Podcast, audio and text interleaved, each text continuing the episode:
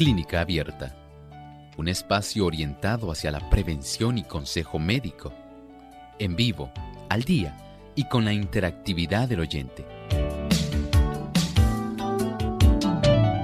Clínica Abierta, poniendo al doctor a su alcance para un diálogo claro y honesto, porque nos importa su bienestar y salud.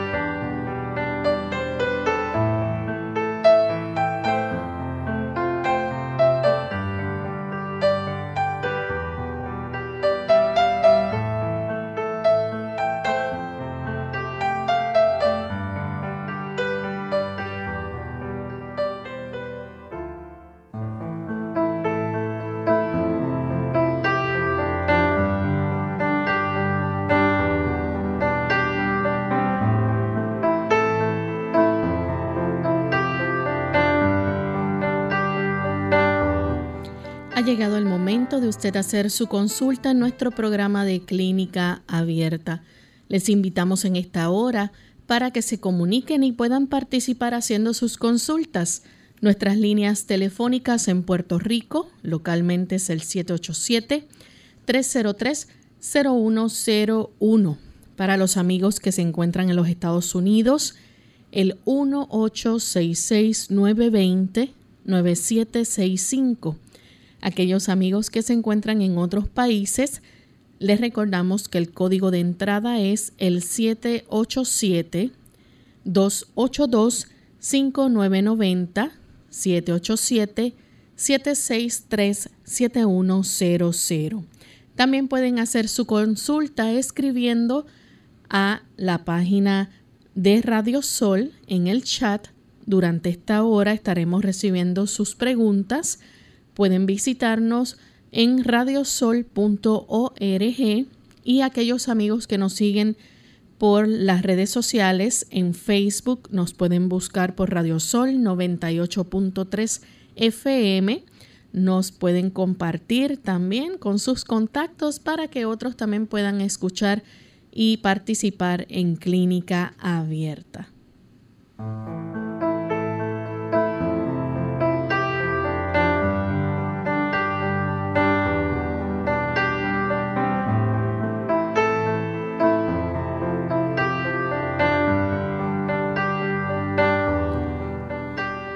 Y nos sentimos muy contentos de tener esta oportunidad, amigos, para compartir una vez más con ustedes en otro segmento de preguntas donde usted puede hacer su consulta y se convierta en el protagonista de nuestro programa. Así que les invitamos a participar. Desde ya nuestro cuadro está disponible para que puedan hacer sus llamadas. Aquellos que están a través de las redes sociales, las diferentes plataformas, pueden comunicarse también escribiendo sus consultas y en la medida que el tiempo nos alcance estaremos entonces contestando cada una de ellas. Para ello, pues contamos con la buena orientación y educación que siempre nos da el doctor Elmo Rodríguez. ¿Cómo está, doctor? Saludos cordiales, muy bien, Lorraine. Gracias a Dios. Estamos aquí en esta reunión tan especial, donde hay tantos buenos amigos, personas que en realidad están sumamente interesadas en la salud. No importa donde usted viva, le agradecemos. Gracias por acompañarnos. Así es. Queremos enviar saludos cordiales también a los amigos que nos escuchan en Potomac Conference, allá a través de Radio Ondas de Esperanza 1390 AM en Maryland y en Virginia. Así que para nuestros amigos allá y en los Estados Unidos, donde alcance, ¿verdad? Eh, la emisora de Maryland y Virginia, pues que puedan también disfrutar de nuestro programa y que puedan también participar con nosotros. Vamos en este momento a escuchar el pensamiento saludable para hoy. Además de cuidar tu salud física, cuidamos tu salud mental. Este es el pensamiento saludable en clínica abierta.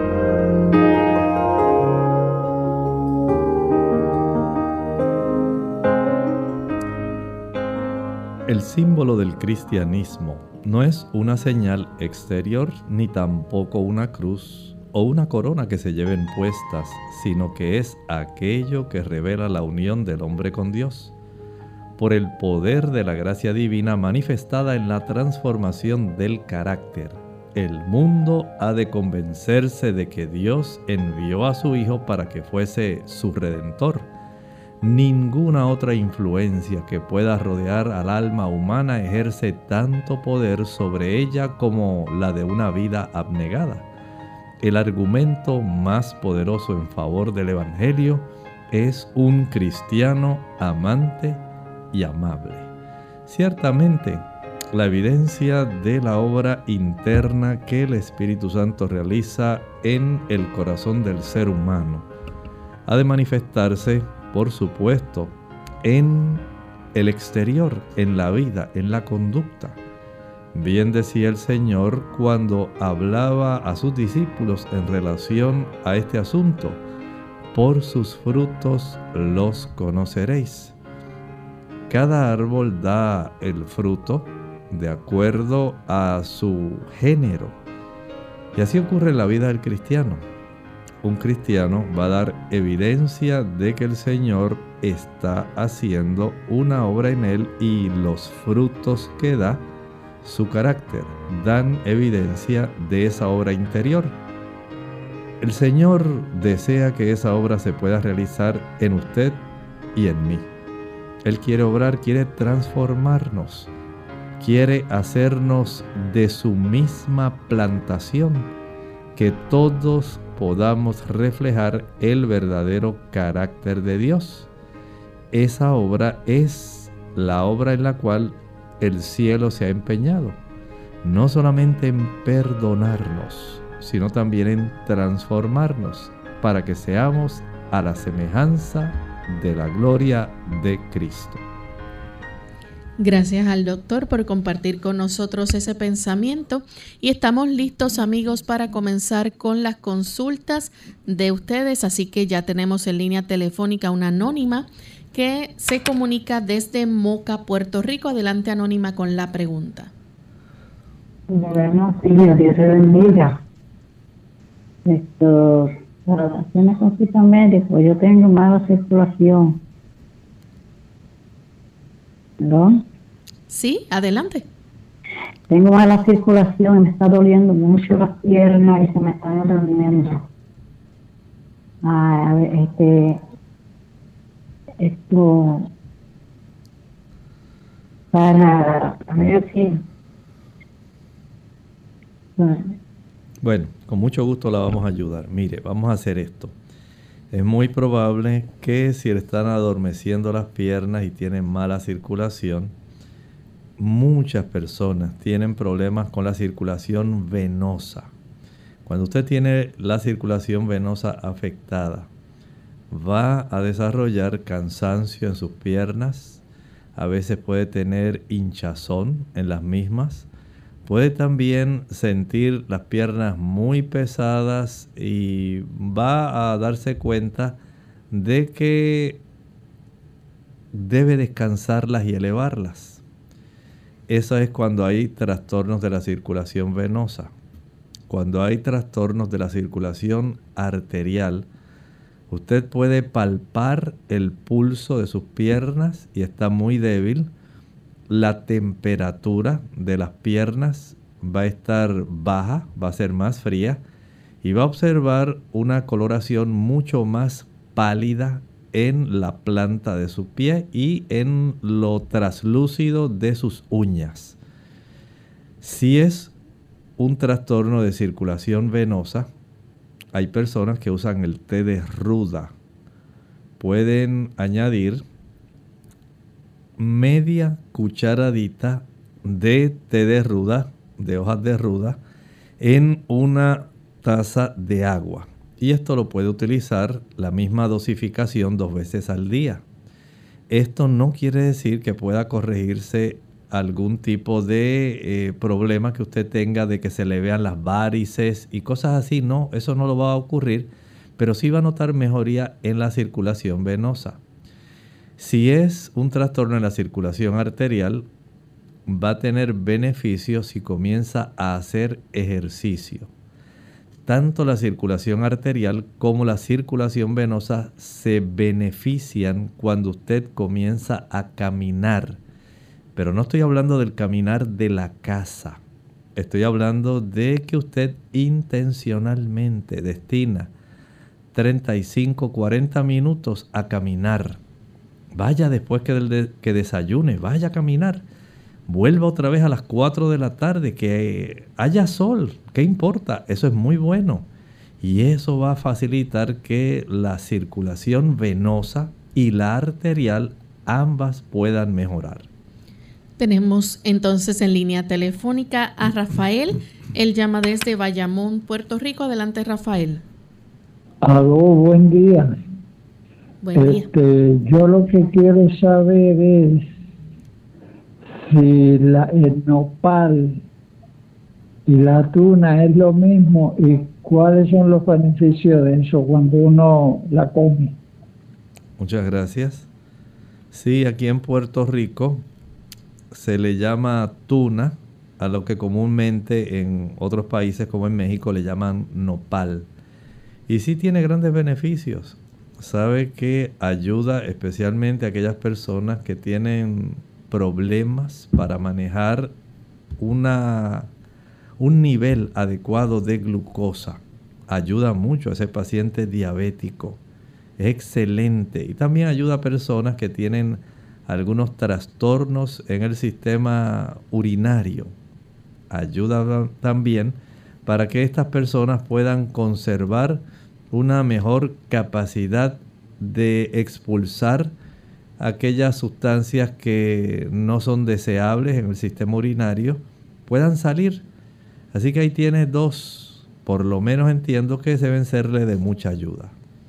Tenemos entonces a María, ella se comunica de la República Dominicana. Adelante María. Sí, buen día, Emo. ¿Eh, Loren? Sí, adelante. Ah, mi amor. Buen día. Buen día, bienvenida. Eh, eh, sí, gracias. Eh, Emo, la pregunta mía es, eh, o sea, la consulta es para mi mamá. Cuando yo lo llamé para el problema de la saliva, usted me dijo que buscara un, médico de cabecera, pues se le buscó un, geriatra el otro año. Ella sigue con el problema, entonces yo lo mandé a lo mandamos a buscar otra vez, él vino a la casa, le hizo, le, le otros otros análisis, le se lo repitió como el sodio el potasio y el licobacter, dos clases de licobacter. Entonces, ella salió muy bien, dijo él, nada más con el sodio un poquitico, pero déjeme explicar, él salió con el, el ¿usted sabe cuál le salió? Él le hizo el IgG y el IgM. Entonces le salió positivo el IgG, IgG salió 1.11 resultado y el, y el, y el resultado no, eh, y la interpretación fue menor de 0.75 negativo, de 0.75 a 1.00 dudoso, mayor de 1.0, eso fue positivo. Entonces, ¿qué usted me dice de eso? Entonces, él, él indicó pime en inyectable. Yo lo hago por ahí, Demo, no me cierre. ¿Cómo no? Gracias. Mire, sí, yo lo escucho por ahí porque no tengo audífono. El hecho de que haya tenido esa inmunoglobulina G, IgG elevada, es un indicio de que este problema viene de largo tiempo. No es una situación reciente.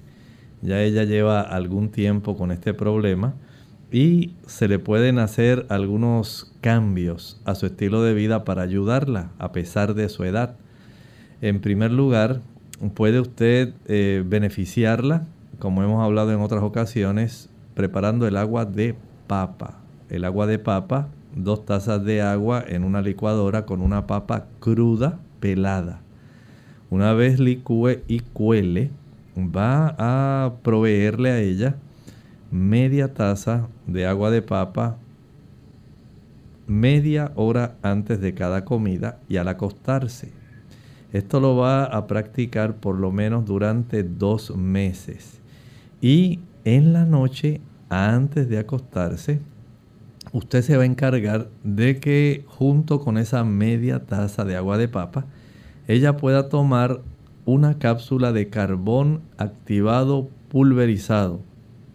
Eso le va a ser de mucha ayuda, le va a beneficiar muchísimo y también le puede proveer a esa hora antes de acostarse junto con la cápsula de carbón activado una cápsula de mirra. Mirra. Esa es una resina que se puede obtener pulverizada, encapsulada, una sola cápsula cada día junto con la cápsula de carbón activado y la media taza de agua de papa. Désela mirra, mirra, mirra. Eso casi siempre se consigue mercadeada en inglés por su nombre M Y R H. M Y R H. Su nombre botánico es Conmífora gugul o Conmífora mirra. Bien, agradecemos a los amigos que se mantengan en línea porque tenemos unos mensajes y luego de ellos regresamos entonces para escuchar más de sus preguntas. Volvemos en breve. ¿Calor o frío? Hola, les habla Gaby Zabalúa Godard con la edición de hoy de Segunda Juventud en la Radio, auspiciada por AARP. Suponte que te has lastimado el codo. ¿Te aplicas calor o frío en las articulaciones? Inmediatamente piensas que una almohadilla caliente te haría sentir bien. Pero ¿qué sucedería si en cambio fuese frío lo que necesitaras? Los atletas saben que si se lastiman inmediatamente, deben aplicarse hielo sobre la lesión. El frío reduce la hinchazón y el dolor. El hielo contrae los vasos sanguíneos y disminuye el sangrado. El calor entonces se aplica cuando no hay inflamación, puesto que estimula el fluir de la sangre y relaja las contracturas musculares. Las articulaciones y los músculos doloridos se alivian cuando se les aplica calor. Para una herida reciente hay que aplicar frío. Para el dolor crónico se aplica el calor. Para la aplicación de frío, la Clínica Mayo recomienda que te untes la piel con una capa de aceite mineral para protegerla y luego que envuelvas en una bolsita de hielo o en una toalla. Apoya entonces la bolsa de hielo. Hazlo por no más de 20 minutos y luego descansa. Repite el procedimiento varias veces. Para el calor los mejores métodos son la ducha o el baño caliente. Si vas a usar una almohadilla térmica, protégete del calor directo con toallas. El patrocinio de AARP hace posible nuestro programa. Para más información, visite aarpsegundajuventud.org.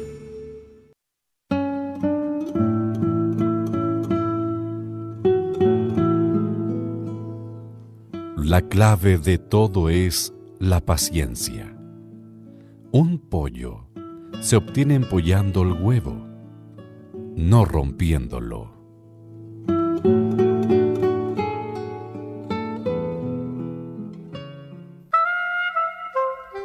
¿Qué tal amigos? Les habla el doctor Elmo Rodríguez Sosa en esta cápsula de salud. En esta ocasión deseamos hablar de una enfermedad que el paciente puede vencer. Claro, usted ya lo sabe. Hablaremos un poco de la diabetes. El consumo de más alimentos naturales que sean ricos en fibra va a desempeñar un papel bien importante al ayudar a estabilizar el nivel de azúcar en la sangre. Cuando se consumen alimentos sin su complemento natural de fibra, el nivel de azúcar puede elevarse en la sangre. Normalmente un aumento de insulina contrarresta ese incremento de azúcar. La gente que consume alimentos refinados, la gente que toma bebidas gaseosas dulces y come entre comidas bocadillos con muchas calorías pero poca fibra, experimenta subidas y bajadas en el nivel de azúcar en la sangre a lo largo de todo el día. Por otra parte, los alimentos con mucha fibra emparejan estas fluctuaciones del azúcar y estabilizan los niveles de energía. El ejercicio físico activo va a producir también una reacción parecida a la de la insulina, digamos en el sentido de que quema con más rapidez el combustible, es decir, el azúcar que está circulando en la sangre y los ácidos grasos. La normalización del peso del cuerpo suele ser suficiente para normalizar el nivel de azúcar. La dieta baja en grasas y alta en fibras influirá en gran medida en este proceso antidiabético como también el ejercicio habitual. El porcentaje de diabéticos en grupos seleccionados ha aumentado constantemente. Por ejemplo, la tasa de diabetes en el grupo de personas de 45 a 54 años ha aumentado de 1% en el 1950 a un 7% al final del siglo, lo que indica un incremento del 700%. ¿Y sabe algo? Usted no tiene que ser de ese grupo en las estadísticas. Usted puede hacer lo que hemos mencionado para que usted sea excluido y salga de las estadísticas precisamente del porcentaje de diabéticos. Que el Señor le ayude y tome usted en cuenta estos consejos.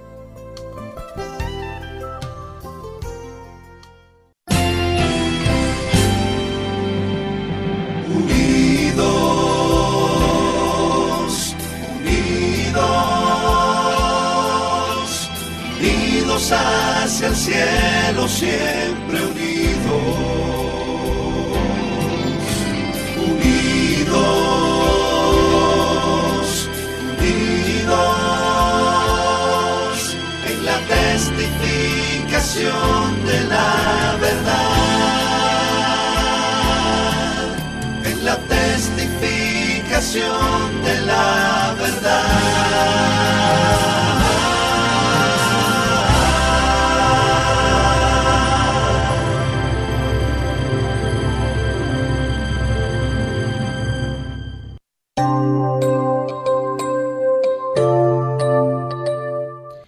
Ya estamos de regreso en Clínica Abierta, amigos, y continuamos contestando sus consultas. Tenemos a Carmen, ella nos llama desde Estados Unidos. Adelante, Carmen, con la pregunta. Sí, buenos días, bendiciones. Buen día. Ah, gracias. Eh, la pregunta mía es, ah, yo estoy pasando por algunos dolores de las rodillas y en los hombros. He ido al médico aquí, lo que me han dicho es que tengo artritis. Ah, me gustaría saber si hay algo que me podría ayudar, eh, cualquier información en cuanto a si debo de tener alguna régimen alimenticio, lo que sea necesario que me pueda ayudar, por favor. Espero unirme. Muchas gracias. Muchas gracias. Mire, las personas que tienen este problema de artritis, recuerde que es una enfermedad autoinmune.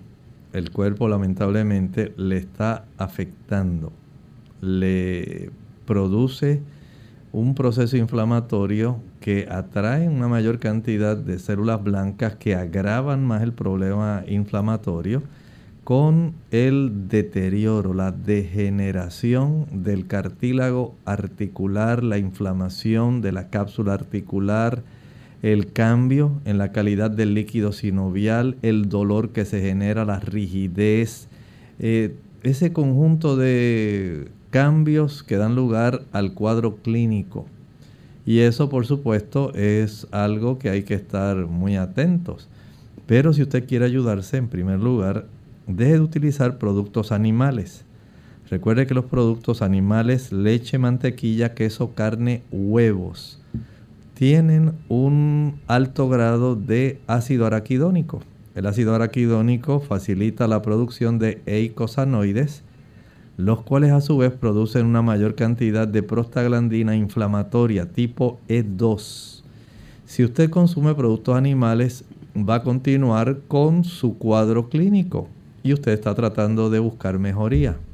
Así que inicie primero dejando el consumo de productos animales, evite el consumo de azúcar. El azúcar facilita la inflamación, trastorna también las células blancas que son de defensa, pero que se pueden trastornar tanto que en lugar de defendernos pueden atacarnos. Haga también un beneficio adicional. Procure tener una elevada o buena cantidad de vitamina D. Es muy importante. Esto ayuda al sistema inmunológico para que pueda ir eh, teniendo la oportunidad de desarrollarse en su función como debiera ser también tenga en mente que usar productos, digamos, como el jugo de apio, celery, con limón.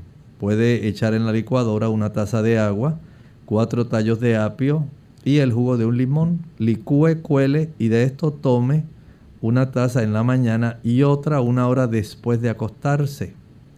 Y las tabletas de alfalfa muy buenas para ayudar en los casos de artritis reumatoidea.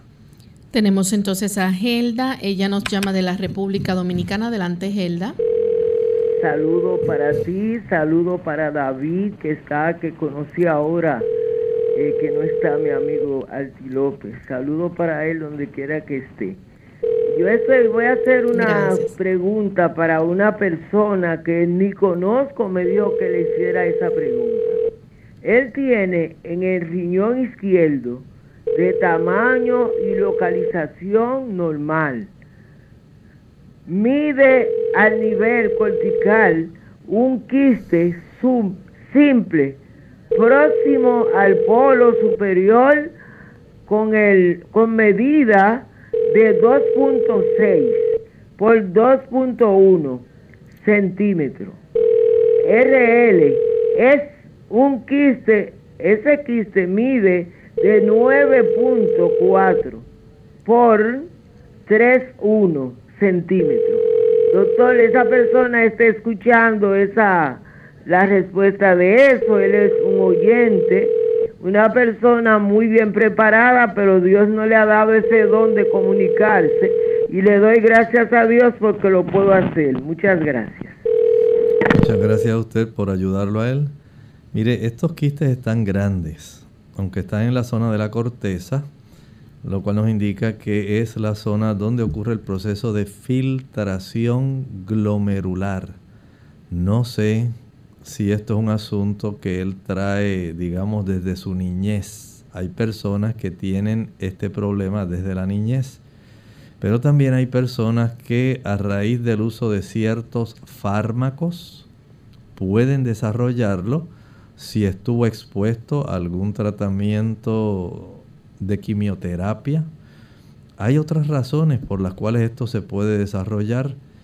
Le amonesto que vaya mejor al nefrólogo para que el nefrólogo haga una evaluación adecuada de este caso, porque entiendo que ese quiste de nueve y pico de centímetros es bastante grande y debe atenderse. Así que pídale por favor que vaya al médico, le hable de su historial del uso de fármacos si los tiene o de algún tratamiento especial al cual él haya estado sometido. Tenemos a la señora Santiago. Ella nos llama desde Ay Bonito. Adelante, señora Santiago. Muchas bendiciones. Este, mi, mi problema de salud es, yo padezco de escoliosis yo padezco de escoliosis y padezco de mala circulación porque tengo venas varicosas. En, en ocasiones, que esta mañana me pasó, al, al jato de levantar y salir de pie en la cocina, que me empiezan a adormecer los pies y las piernas. Y se me ponen pesados como si tuviera anestesia de pesado. Y muchas veces también el corazón un poco agitado. En ocasiones hasta empiezo a ver destellos, unos destellos de luces y, eso me está pasando. No sé si es por la escoliosis o si es por las venas mariposas que padezco de a su vez de mala circulación. Me gustaría que el doctor, ¿verdad? Y, y esto de los destellos que también como que simultáneamente me ocurre. Pues mu- muchas gracias y buen día y, y muchas bendiciones. Muchas gracias. Mire, de todo lo que usted ha planteado, lo más que me interesa es contestarle, no porque haya sido lo último, sino porque entiendo que es lo que más debe buscar atención, es el asunto de los destellos. En las personas tiende a ocurrir esto según hay cambios en la retina. En algunos puede ocurrir cierto tipo de desprendimiento de la retina o del humor vítreo más bien. Puede ocurrir esto, esos destellos, cuando ocurre cierto tipo de desprendimiento del humor vítreo que tenemos en la cámara posterior de nuestros ojos. Y puede estar desarrollándose un proceso de eh, deterioro también retiniano que puede llegar a afectar su visión. De todo lo que usted presentó, ese punto es el que me interesa. Y en ese aspecto le puedo decir que es necesario que usted vaya al oftalmólogo. No dije optómetra, dije oftalmólogo para que él pueda hacer una evaluación completa de su fondo de ojo, pueda tener, hacer una campimetría y pueda hacer otros estudios que son necesarios para poder detectar a tiempo si hay necesidad de algún tratamiento especial de tal forma que usted pueda conservar su visión lo mejor posible. Tenemos entonces a Belén. Ella nos llama desde Carolina. Adelante, Belén. Sí, buenas tardes. Mira, mi amor, a mí me dio el COVID y desde que me dio el COVID me molestó el oído derecho y me he quedado con un ardor. Me han dado gotas y antibióticos que están ahí y no me hacen nada. A ver lo que él me recomienda. Muchas gracias. Eh, no sé si habrá ido al médico y él le habrá observado con el otoscopio, el instrumento que usa el médico para ver el conducto auditivo externo. Verificar si usted tiene ese conducto muy reseco. Hay personas que no producen suficiente cantidad de cerumen. El cerumen es inicialmente blandito, como un aceitito, pero con el paso del tiempo esas grasas se oxidan, se van eh, endureciendo y se acumulan. Pero si usted no produce suficiente cerumen, así hay personas que les ocurre, puede esto facilitar que desarrolle prurito, picor en esa área. Pero no es lo único. Hay también un problema donde las personas pueden entonces desarrollar la, digamos, la oportunidad de que en ese conducto auditivo externo puedan entonces eh, desarrollarse bacterias que pueden proliferar. Digamos, si usted es de esas personas que le gusta estar rascándose con un objeto puntiagudo y usted ahí dice, ay, hasta que por fin ya, ay, qué rico, qué rico, qué bueno. A veces se lacera y esto facilita que las bacterias que normalmente habitan en la piel puedan introducirse y puedan producir también trastornos en esa área.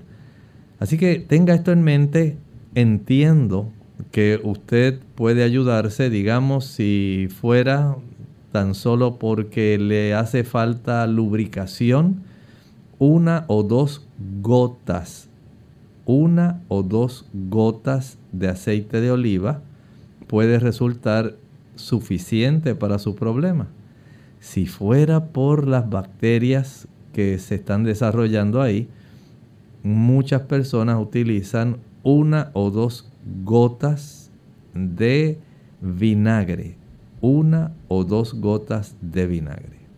Vamos a nuestra segunda y última pausa. Cuando regresemos contestaremos las consultas del chat y de Facebook. Ya volvemos.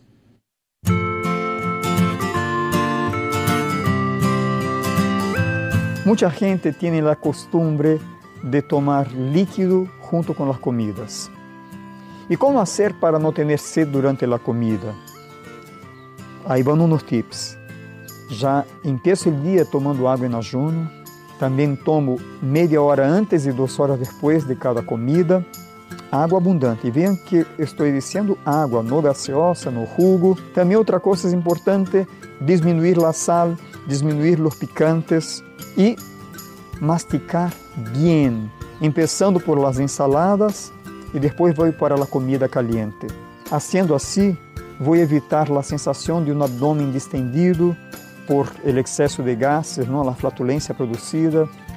Aquesta sensação também de mala digestão, com acidez gástrica e um sueño excessivo luego del almuerzo. En Clínica Abierta te queremos saludable. Por eso deseamos que practiques los ocho remedios naturales.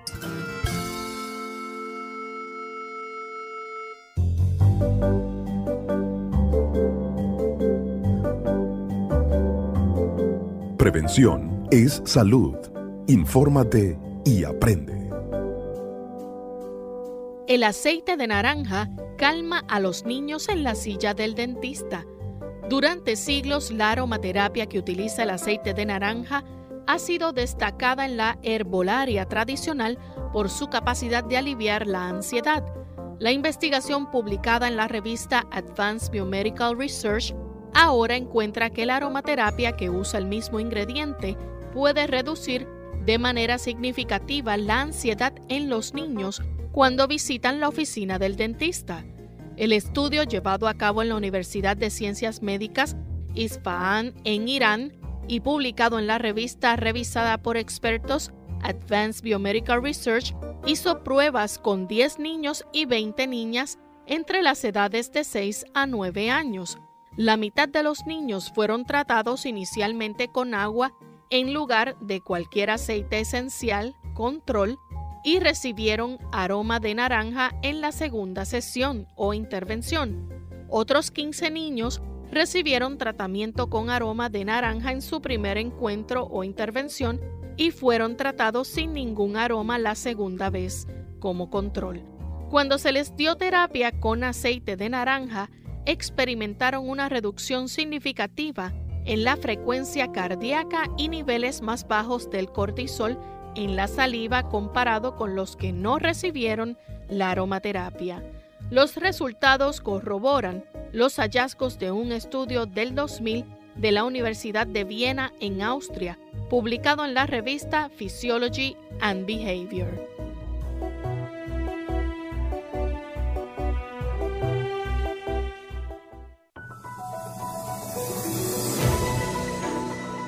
No te olvides de tu salud mental.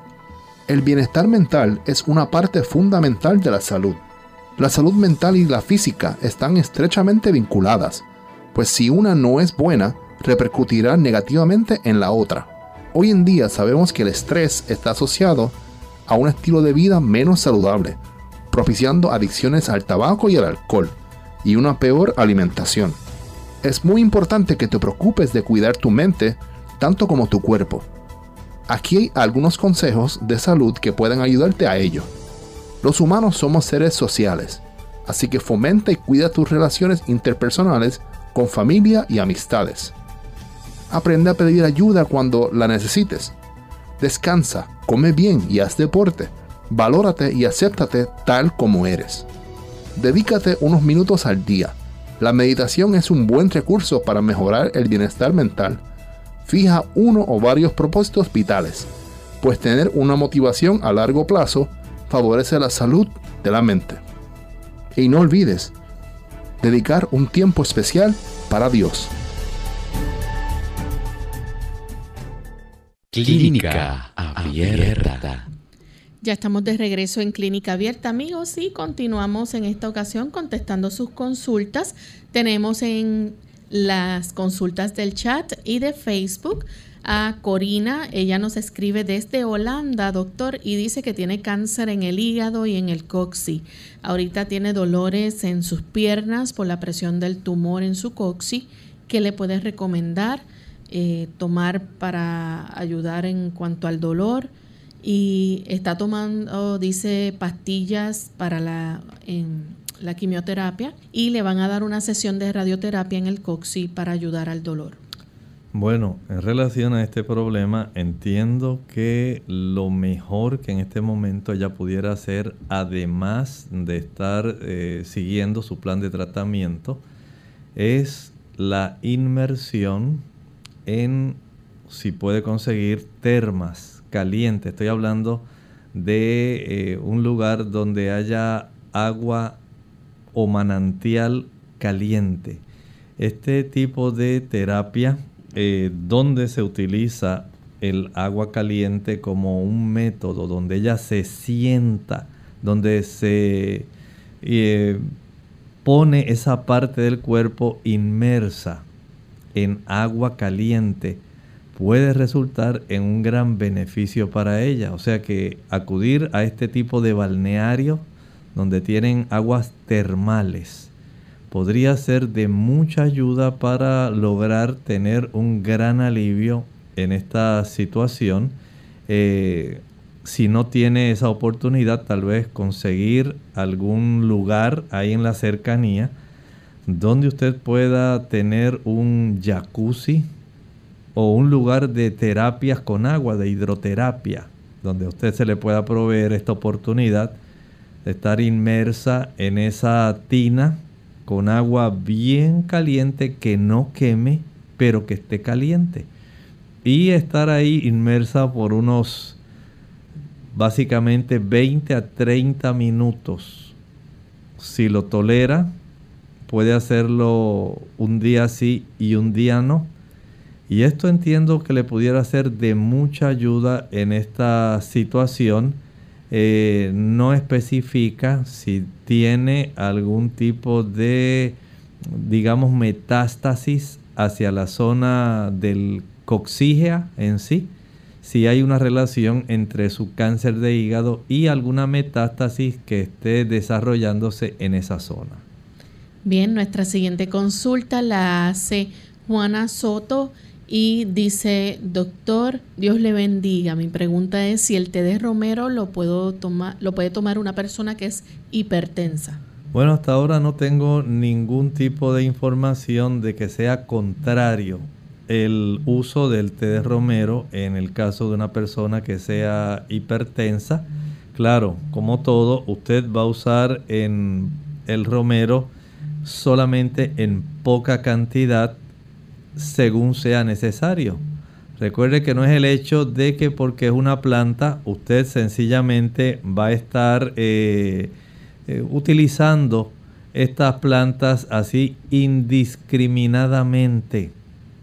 Cada planta tiene su uso, así como cada eh, medicamento tiene su uso. De esta forma, úselo según se le haya indicado para la razón que le hayan dicho y eso es suficiente. Tenemos también a Claudia Rodríguez. Ella nos escribe y dice, doctor, eh, quiero que me diga cómo puedo limpiar o mejorar mis intestinos. Ya me hicieron una tomografía y salió que no está bien. Me dijo mi doctor que porque comía auyama todas las noches de cena, eso me lo enfermó. Estoy tomando unas pastillas llamadas Next de 40 miligramos. He mejorado mucho, pero aún los gases persisten y no como nada que contenga leche, ni huevos, ni carnes.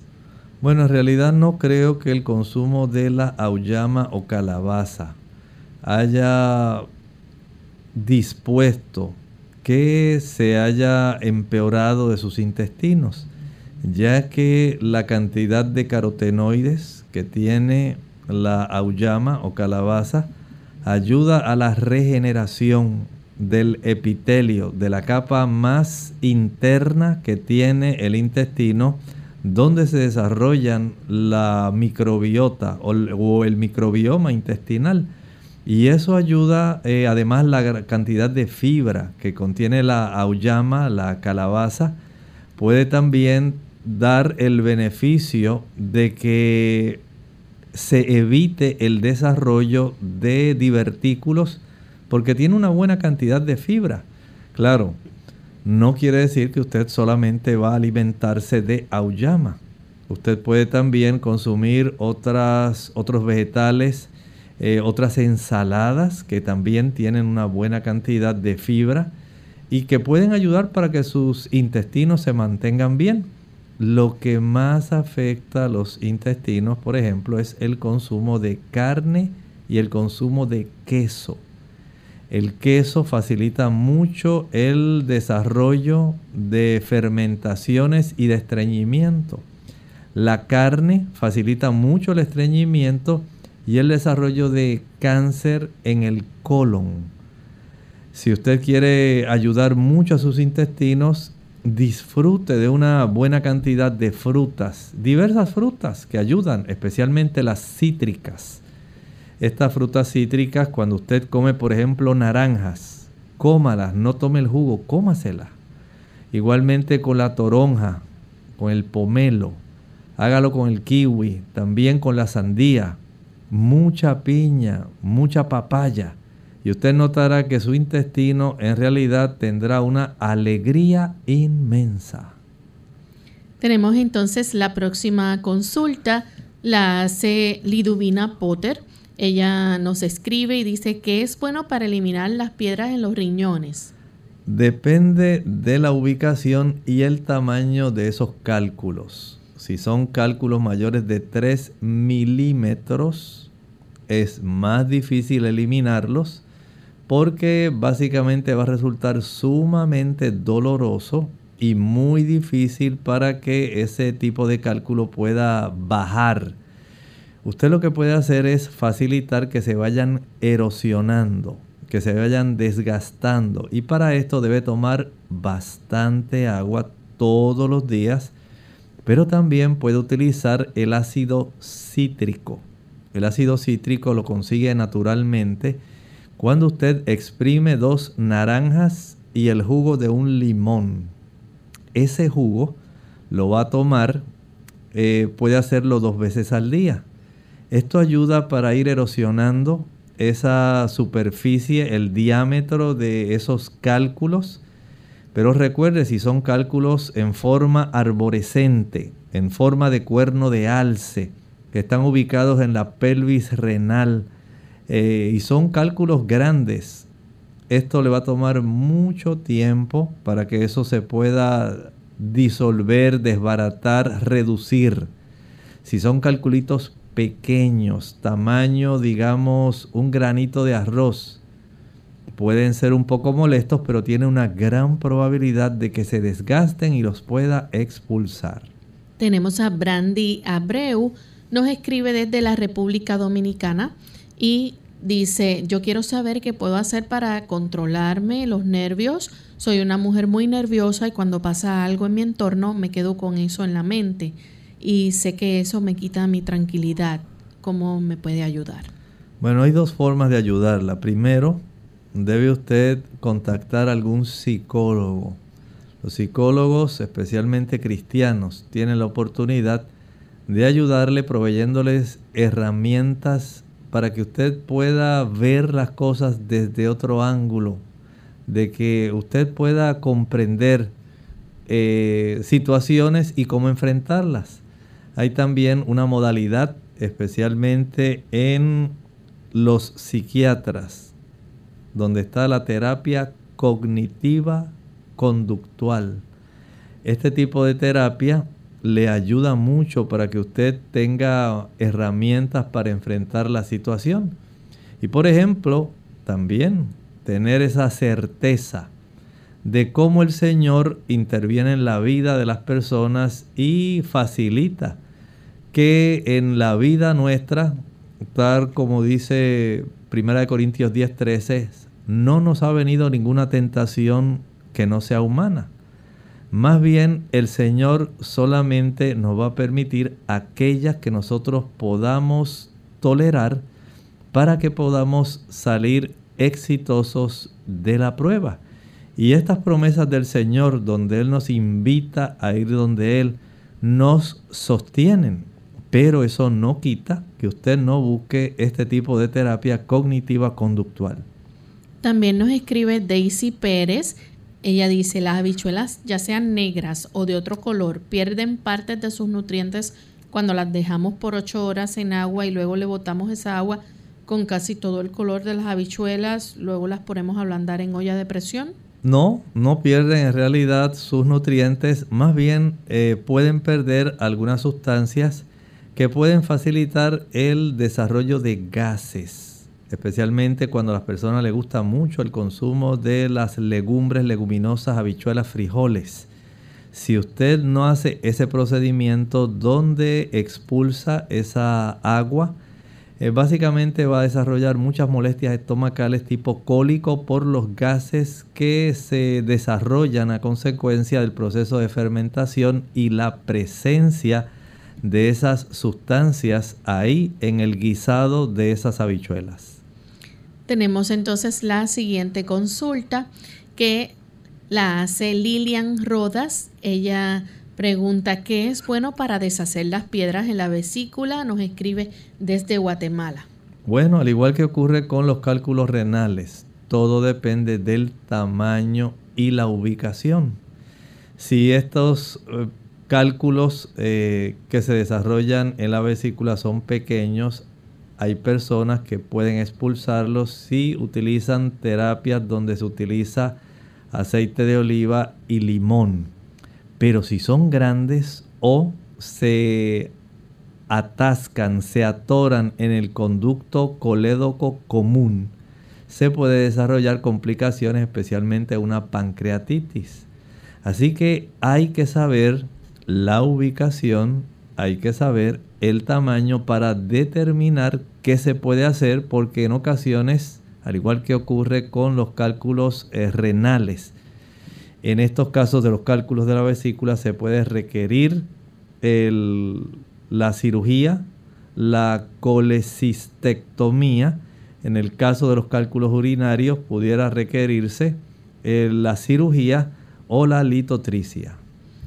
Bien, la próxima consulta la hace Hortensia Jiménez y nos presenta unos resultados. Eh, tenemos aquí rastreo de partes blandas de pared abdominal con transductor lineal con frecuencia de 12 MHz. Eh, realizamos barridos transversales y oblicuos en todos los cuadrantes. Se observa por debajo de la cicatriz umbilical colección líquida anecoica rodeando a malla hiperecogénica en tejido subcutáneo de 7.7 debe ser centímetros, 1.6 por 1.3 eh, volumen, 41.1 centímetros a 0.7 centímetros de la superficie cutánea. En conclusión, seroma de pared abdominal, región umbilical, algún remedio natural que le pueda ayudar a expulsarlo. No, no conozco ningún remedio natural que pueda ayudar en este seroma. Probablemente eh, si usted habla con el médico, especialmente con el cirujano, pudiera él, eh, no sé si le habrá provisto alguna, algún procedimiento, como eh, el extraer o vaciar, porque está pegado a la pared abdominal. Eh, si esto está en la pared abdominal, digamos, anterior, pudiera esto ser fácilmente extraído pero si no fuera así, sí, parece que sí, porque es la región umbilical, pudiera él entonces vaciarlo.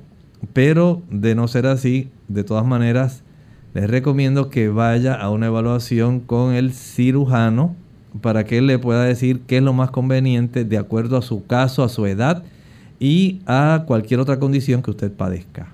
Tenemos nuestra siguiente consulta de Pedro José Gadea Martínez. Dice que su esposa se le sube mucho la presión, ella tiene 50 años. ¿Cómo le puede ayudar y qué le puede recomendar? En primer lugar, tenemos que trabajar con el sodio, la sal. En este caso, digo sal porque el cloruro de sodio es básicamente una de las razones principales por las cuales se desarrolla este problema. Cuando a las personas les gustan mucho las papas fritas, tostones, eh, tantos productos fritos, saladitos. Esto facilita que esto se desarrolle. O, aunque no le gusten mucho los productos fritos saladitos, pero sí utiliza mucha sal para cocinar.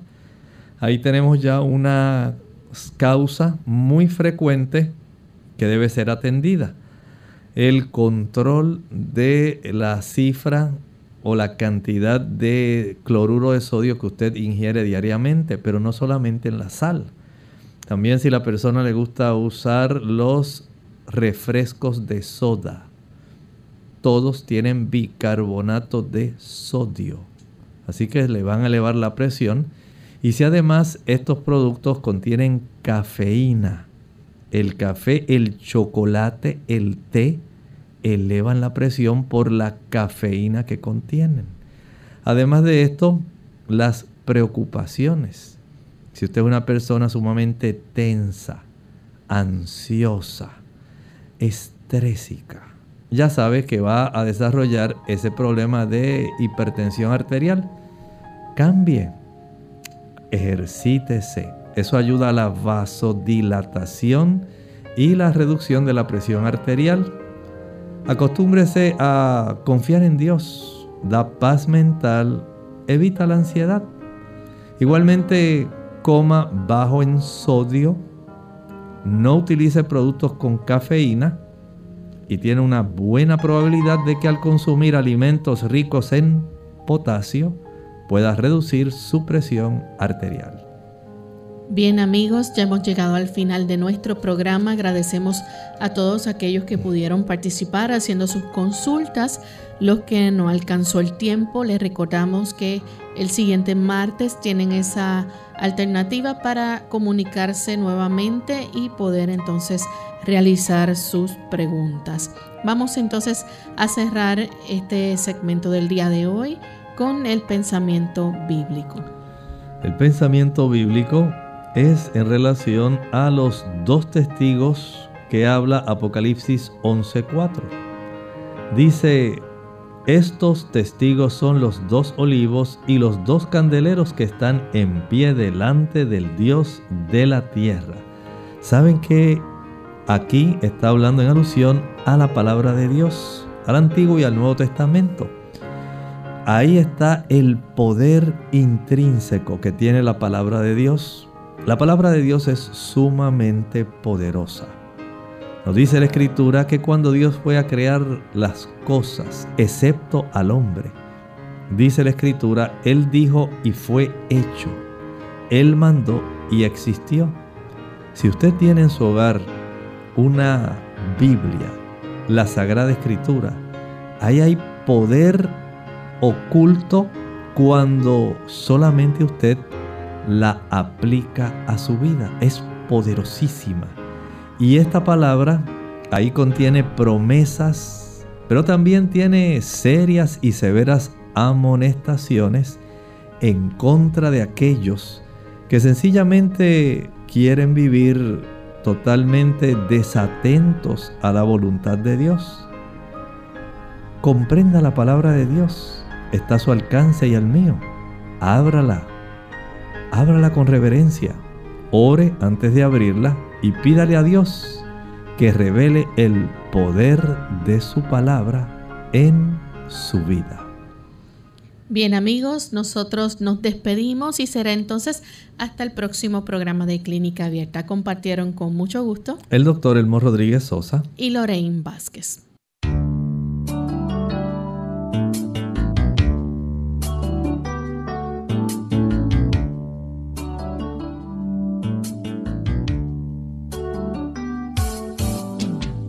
Abierta. No es nuestra intención sustituir el diagnóstico médico. Antes de poner en práctica cualquier consejo brindado en este programa, usted debe consultar con su médico. Hasta la próxima.